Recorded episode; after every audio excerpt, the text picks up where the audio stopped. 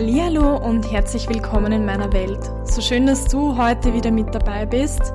In dieser Folge möchte ich über Diagnosen und auch Diagnostik, also welche Mittel, welche Möglichkeiten hat man,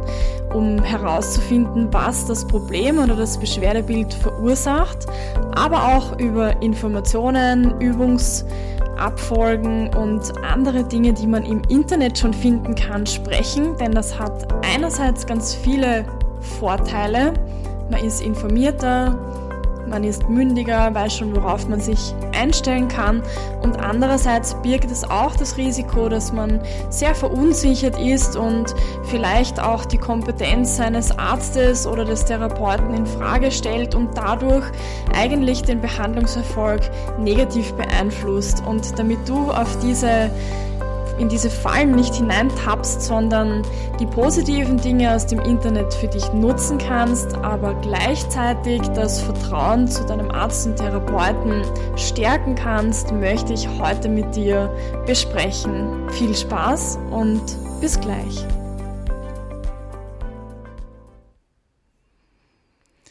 Ja, ich denke, es ist ganz wichtig, über Diagnosen und über Diagnostik zu sprechen, denn einerseits erlebe ich im Praxisalltag ganz häufig, dass Patientinnen und Patienten Diagnosen von Ärzten bekommen oder auch mit den Befunden von Röntgenbildern, MRT-Bildern und so weiter kommen und sich sehr stark mit dieser Diagnose identifizieren, aber auch große Ängste haben, wenn sie eine Diagnose auf dem Papier sehen, die schwarz auf weiß ist und denken, dass das nicht veränderbar ist und dass das bedeutet, dass man für immer Schmerzen haben wird und so weiter. Deswegen denke ich, ist es einerseits ganz wichtig, mal über Diagnosen zu sprechen und andererseits möchte ich auch über die Diagnostik sprechen, denn häufig ist es so, dass eine große Verunsicherung da ist, wenn man selbst vielleicht aufgrund verschiedener Informationen, die man schon im Bekanntenkreis gehört hat oder Artikel, die man im Internet gelesen hat oder vielleicht auch Videos, die man gesehen hat, schon eine Idee hat, was man selbst glaubt, was jetzt untersucht werden muss und wie das Vorgehen äh, abgehalten werden sollte. Und das führt manches Mal dazu, dass man sich nicht gut aufgehoben fühlt bei Ärzten oder Therapeuten, was sehr schade ist, denn dieses Misstrauen und diese Sorge, dass etwas nicht ausreichend untersucht wird, macht ganz viel für den Behandlungserfolg. Also ich starte mal mit Diagnosen. Ich sehe ja Gott sei Dank ganz viele Röntgenbilder und auch MRT-Bilder und die Befunde und möchte hier gleich mal vorwegnehmen, es ist für mich ganz wichtig, den Patienten zuerst mal zu untersuchen und mit ihm darüber zu sprechen, wie sind die Beschwerden, welche Bewegungseinschränkungen gibt es, was verbessert die Schmerzen oder die, die Bewegungseinschränkung, was tut gar nicht gut und eine Untersuchung zu machen, um herauszufinden, welche Struktur, also welches Gewebe macht denn den Schmerz Sprich, ist es der Meniskus, ist es das Seitenband, das das Problem verursacht, gibt es irgendwo eine Einschränkung im Gelenk und so weiter und mir dann erst die Bilder anzuschauen. Warum ist das so wichtig? Es ist so, dass man verschiedene Studien gemacht hat. Ich spreche jetzt im Besonderen über bildgebende Verfahren, also Röntgen- und MRT-Bilder im Bereich der Wirbelsäule wo man auch Menschen in die Röhre gelegt hat, also ins MRT, die keine Beschwerden gehabt haben. Und man hatte je nach Altersgruppe unterschiedliche Prozentzahlen an Bandscheibenauffälligkeiten. Also Ungefähr ab dem 30. Lebensjahr beginnt das, dass Bandscheibenvorwölbungen sichtbar sind im MRT-Bild, dass vielleicht sogar ein Bandscheibenvorfall sichtbar ist, dass die Bandscheibe weniger Flüssigkeit angesaugt hat und auch das erkennt man im MRT-Bild und viele, viele andere Abnutzungserscheinungen oder Alterserscheinungen könnte man auch so sagen, die man sieht in, einer Bild, in einem bildgebenden Verfahren, aber die eben nicht zwangsläufig bedeuten, dass Schmerz da sein muss oder dass das behandlungsbedürftig ist. Deswegen ist es so wichtig, eine Untersuchung zu machen und dann zu schauen, ist das, was ich untersucht habe, in Zusammenhang zu bringen mit dem, was ich auf dem Bild sehe. Um ein weiteres Beispiel zu bringen, ist es, wenn ich jetzt die Hüfte mir anschaue, also man hat Leistungsschmerzen und man möchte differenzieren, ist es jetzt von der Lendenwirbelsäule oder von der Hüfte, dann ist es nicht ausreichend, mir ein Hüftröntgen anzuschauen, sondern man macht auch Untersuchungen, ob das Hüftgelenk selbst bewegungseingeschränkt ist, ob man Schmerzen auslösen kann und so weiter. Also das, was ich dir heute hier mitgeben möchte, ist, selbst wenn eine ein Befund herauskommt in deiner bildgebenden Diagnostik, wie Abnützungserscheinungen, Arthrose, also ein Gelenksverschleiß, Knorpelabnützungen, ein Meniskuseinriss, eine Bandscheibenvorwölbung oder auch ein Bandscheibenvorfall, dann bedeutet das noch nicht, dass das einerseits auf jeden Fall immer schlimmer werden muss, noch dass es operiert werden muss oder du den Rest deines Lebens Beschwerden haben wirst. Das ist ganz wichtig zu wissen, denn sonst ist man schon relativ ängstlich und macht sich Sorgen und der Ausblick darauf, den Rest seines Lebens Beschwerden und Schmerzen zu haben, ist ja kein schöner und das, was unsere Einstellung und unsere Ängste dann noch dazu beitragen, ist häufig dann ein Selbstläufer, der einen Teufelskreis bildet und das Ganze immer schlimmer macht. Man vermeidet dann vielleicht sogar Bewegung, weil man denkt, es ist ja schon was kaputt, deswegen darf ich jetzt nicht mehr belasten und somit wird die Bewegung, die Beweglichkeit immer und immer weniger. Also eine Diagnose die du hast, bedeutet nicht, dass das unveränderbar ist. Es kommt natürlich darauf an, welche Diagnose das ist. Aber hier kann ich dir nur mitgeben, wenn es Verunsicherungen gibt, unbedingt mit dem Arzt oder mit dem Therapeuten darüber sprechen. Denn in diesem Zusammenhang ist Aufklärung eines der wichtigsten Werkzeuge, damit es dir auch nachhaltig besser gehen kann. Andererseits, und hier ist die Informationsquelle Internet auch oft sehr tückisch, denn man bekommt schon gewisse Ideen mit, ich habe die und die Beschwerden und vielleicht auch noch andere Symptome, dann googelt man das oder man nimmt eine andere Suchmaschine und informiert sich über, über diese Problematik und dann kommen gleich mal ganz viele schwerwiegende Erkrankungen, die das sein könnten. In der Regel ist es Gott sei Dank meistens gar nicht so schlimm wie das, was man alles im Internet gelesen hat. Deswegen ist es so wichtig, dass du dich einem Arzt anvertraust, dass du mit ihm auch deine Sorgen und Ängste besprichst und dass du andererseits auch ähm, nicht vergisst, dass der Arzt oder auch der Therapeut einen, ein ganz anderes Fachwissen hat und ganz andere Werkzeuge auch zu untersuchen ohne einen bildgebenden Verfahren, also einem Röntgen, CD-Bild oder MRT und somit schon ganz viel ausschließen kann. Viele Dinge ergeben sich schon aus der Anamnese, also aus dem, was du gefragt wirst über deine Beschwerden, über andere Dinge wie den Schlaf, ob es ähm, Gewichtszunahme, Gewichtsabnahme gegeben hat, ob es irgendwelche großen Ereignisse, Stürze, Unfälle oder anderes in letzter Zeit gegeben hat, das gibt schon ganz viel Aufschluss und hier kann man schon ganz viel heraushören, was wichtig ist in der Diagnosefindung und auch um herauszufinden, welche Untersuchungen müssen gemacht werden. Immer wieder erlebe ich es, dass nämlich wenn kein MRT gemacht wird, vor allem im Bereich der Wirbelsäule, der Schulter, aber auch des Knies, dass hier eine Unsicherheit entsteht. Denn ich habe schon den Eindruck, dass wir darauf gepolt sind, dass wir eine Diagnose haben wollen, weil wir wollen ja wissen, was los ist. Und die Röntgenuntersuchungen sind mal dazu da, um schwerwiegende Dinge wie Knochenbrüche und viele andere Sachen auszuschließen. Und wenn aber die Untersuchung des Arztes oder des Therapeuten schon sehr aufschlussreich war und eine weitere Untersuchung mittels MRT keine Konsequenzen hätte, dann wird das auch nicht durchgeführt. Beim MRT ist es ja dann auch oft die Frage, was hätte es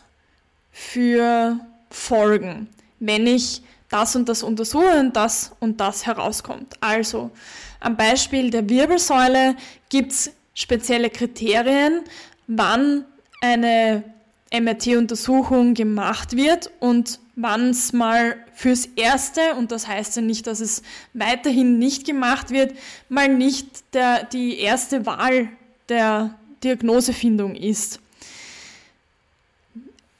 Zeichen für einen Bandscheibenvorfall, der sofort operiert werden muss, sind Lähmungserscheinungen, Blasen und Darmstörungen, also dass man den Hahn und den Stuhl nicht mehr halten kann, aber auch ein totaler Kraftausfall im Bein. Und sonst sind Bandscheibenvorfälle oder auch die Vorwölbungen nicht so massiv, dass gleich eine Operation gemacht werden muss und deswegen ist auch nicht sofort eine MRT-Untersuchung notwendig. Es ist mir so wichtig, das heute hier zu besprechen, weil hier die Angst oft so groß ist, dass dann etwas übersehen wird. Ärzte sind sehr genau in der Untersuchung und, und, Diagnosestellung und wenn sie selber unsicher wären, dann würden sie ganz bestimmt eine weitere Untersuchung anordnen. Und ansonsten kann man sich auch selbst fragen für sich mal, was würde sich für mich verändern, wenn ich wenn jetzt bei dem MRT herauskommt, der Meniskus hat einen leichten Einriss oder die Bandscheibe hat eine Vorwölbung, sind meine Beschwerden so groß, dass ich eine Operation auch durchführen lassen würde. In der Schulter ist es zum Beispiel häufig so, dass manche Sehnen der Rotatorenmanschette, also die Muskeln, die die Schulter zentrieren und stabilisieren und die Bewegungen ermöglichen, Abnutzungserscheinungen haben, aber sich das Bewegungsverhalten nicht verändert hat, der Schmerz vielleicht da ist oder auch nicht und dennoch würde man eine eingerissene Sehne nur unter gewissen Umständen operieren. Deswegen ist auch eine Untersuchung hier nicht immer sofort notwendig. Das erste Mittel der Wahl ist häufig die Physiotherapie, um zu schauen, kann ich die Beschwerden und die Bewegungseinschränkungen nachhaltig verändern durch Bewegungstraining, durch Dehnungen, durch Krafttraining, durch Haltungsschulung und viele andere Maßnahmen. Und wenn dem nicht so wäre, dann wäre die, der Kontakt mit dem Arzt wiederherzustellen, was dein Therapeut oder dein Osteopath bestimmt auch machen würde, um hier zu besprechen, okay, welche Möglichkeiten gibt es jetzt noch, um hier weiter fortzufahren? Ist es noch notwendig, zusätzliche Untersuchungen zu machen oder was sind die Möglichkeiten? Hier möchte ich auch gleich anknüpfen daran, dass es häufig so ist, dass wenn man nicht gleich das von einem Arzt oder Therapeuten hört oder ähm, bekommt, was man sich so vorgestellt hat, dass man schnell mal den Arzt oder Therapeut noch wechselt. Und das ist das, das birgt das Risiko, dass ja dann eher Dinge übersehen werden, weil jeder weitere Arzt und jeder weitere Therapeut im Prinzip wieder von vorne anfängt und ja nicht ganz genau weiß, okay, was ist jetzt noch gemacht worden, was ist schon ausprobiert worden und deswegen möchte ich dir hier und heute jetzt auch mitgeben, wenn du merkst, es tut dir was nicht gut oder du hast Sorgen oder es war etwas für dich nicht in Ordnung, dann hab den Mut, das auch mit deinem Arzt oder mit deinem Therapeuten zu besprechen, um herauszufinden, welche Möglichkeiten gibt es noch? Denn wenn du deinem Arzt und Therapeuten gar nicht die Chance gibst, darauf einzugehen, was deine Wünsche sind, was du brauchst, damit du dich wohlfühlst und damit du äh, deine Beschwerdeproblematik gut angehen kannst, dann äh, verliert sich das sonst häufig. Eine, ein ganz gutes Werkzeug, eine ganz gute Möglichkeit hier ist es, sich vorab eben ein paar Fragen zu stellen, wie zum Beispiel, was erwarte ich mir von der Konsultation des Arztes, was welche Untersuchungen glaube ich, dass notwendig sind, um hier dann auch das mit dem Arzt besprechen zu können. Dann kann der nämlich auch darauf eingehen und erklären, warum aus seiner Sicht das eine notwendig ist und das andere nicht. Somit bist du auch schon mal viel beruhigter. Und das, was auch ganz entscheidend ist, ist sich zu fragen, wie gehe ich dann damit um, wenn nichts herauskommt, ja, oder wenn in dem Befund steht, dass alles altersadäquat ist, das ist häufig ein Begriff, der ähm, Stirnrunzeln verbreitet, denn was bedeutet das? Man hat irgendwie jetzt dann nichts in der Hand und ja, was ist, was ist denn jetzt das Problem? Und ich denke, dass das auch eine große Schwierigkeit für viele ist, hier dann zu sagen, ja, weil es ist ja jetzt nichts herausgekommen und wofür soll ich jetzt noch wohin gehen? Und das macht auch ganz viel mit der Einstellung und auch mit den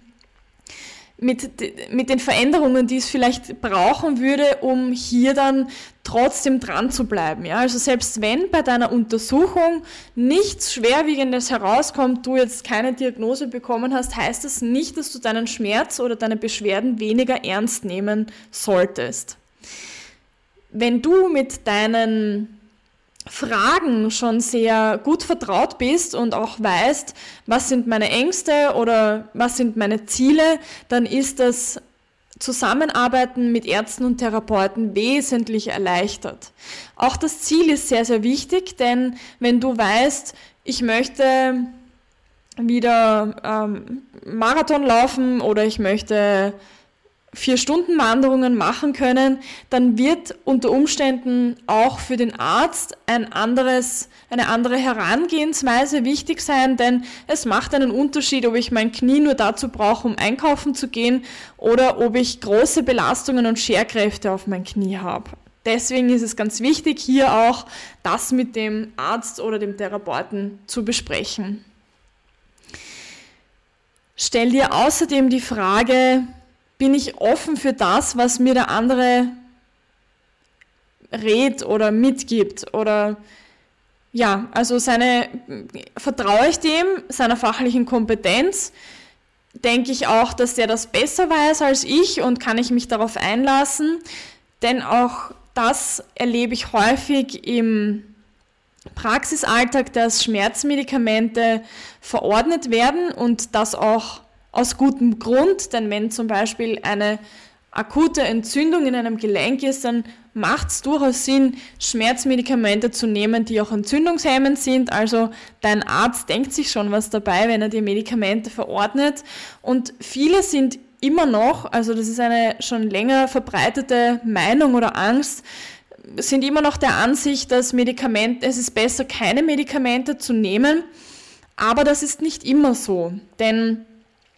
Natürlich haben Medikamente einen Einfluss auf deinen gesamten Körper, aber es ist eine Kosten-Nutzen-Abwägung bringt mir das Medikament mehr, als es mir schadet. Und deswegen ist es auch hier ganz, ganz wichtig, dass du, wenn du den Eindruck hast, ich möchte aber eigentlich keine Medikamente nehmen, das mit deinem Arzt besprichst, damit er dir sagen kann, warum sollst du das nehmen? Und selbst wenn du von dir aus jetzt vielleicht sagst, ja, die Schmerzen halte ich schon aus, ist es erfahrungsgemäß häufig besser, ein paar Tage Schmerzmedikamente zu nehmen, damit der Bewegungsablauf auch harmonischer bleibt, als wenn du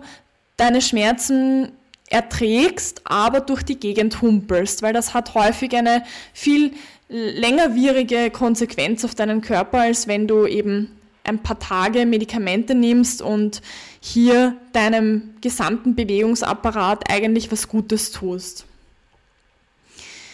Also die Frage, wie offen bin ich dafür, was mir mein Arzt oder mein Therapeut empfiehlt und auch hier die Bitte, wenn etwas für dich nicht umzusetzen ist oder du sagst, die Übung tut mir nicht gut oder die möchte ich nicht machen, auch hier einfach den Mut haben und das mit deinem Therapeuten besprechen. Es gibt ganz, ganz viele Übungen und mir ist es immer viel lieber, wenn ein Patient zu mir kommt und sagt, die Übung mag ich nicht, die ist für mich nicht gut durchführbar und ich kann ihm dann eine andere Übung mitgeben, die für ihn vielleicht in seinen Alltag besser integrierbar ist, als dass mir gesagt wird, das wird durchgeführt und ähm, es wird dann nicht gemacht und man fragt sich dann vielleicht auch, warum ist dann der Behandlungsfortschritt nicht da? Also hier ist Offenheit, Ehrlichkeit ganz, ganz entscheidend für den Behandlungserfolg. Du tust dir nichts Gutes damit, wenn du da vorgibst, Übungen zu machen, die du nicht machst oder Dehnungen zu machen, die du dann nicht machst, als wenn du einfach ehrlich bist und sagst, ich mache das nicht, weil ich sehe den Sinn dahinter nicht, dann kann man dir das erklären. Oder es tut mir nicht gut, ich habe nachher mehr Schmerzen als vorher, dann kann man auch hier abschätzen, ist die Übung trotzdem wichtig, weil ich die Beweglichkeit fördern muss und das halt in einem gewissen Bereich vielleicht auch mal einen Dehnungsschmerz macht und so weiter. Also dich anvertrauen deinem Therapeuten, deinem Arzt und hier im Gespräch bleiben, damit du dich gut aufgehoben fühlst, damit du dich ernst genommen fühlst und hier ein Team mit deinen Behandlern bilden kannst damit der Behandlungserfolg möglichst schnell und möglichst effektiv und nachhaltig für dich erwirkt werden kann. Zum Abschluss also nochmal, lass dich nicht verunsichern durch Diagnosen, die nach bildgebenden Verfahren wie Röntgen, MRT-Bildern hier schwarz auf weiß notiert sind. Das ist nichts, was bedeutet, dass du für immer Schmerzen haben musst. Und wenn gibt es auch hier Möglichkeiten, immer etwas zu tun. Bleib im Gespräch mit deinem Arzt und mit deinem Therapeuten. Und wenn du den Eindruck hast, es müsste mehr untersucht werden, dann besprich's mit deinem Arzt, besprich's mit deinem Therapeuten, um hier möglichst viel Unsicherheit wegzubekommen und ein Vertrauensverhältnis bilden zu können. Ich hoffe, du hast dir heute etwas für dich mitnehmen können aus dieser Einheit. Wenn du noch Fragen hast, dann melde dich gerne per E-Mail bei mir oder hinterlass mir einen Kommentar. Ich freue mich, wenn du das nächste Mal wieder mit dabei bist und wünsche dir alles Liebe. Bis bald.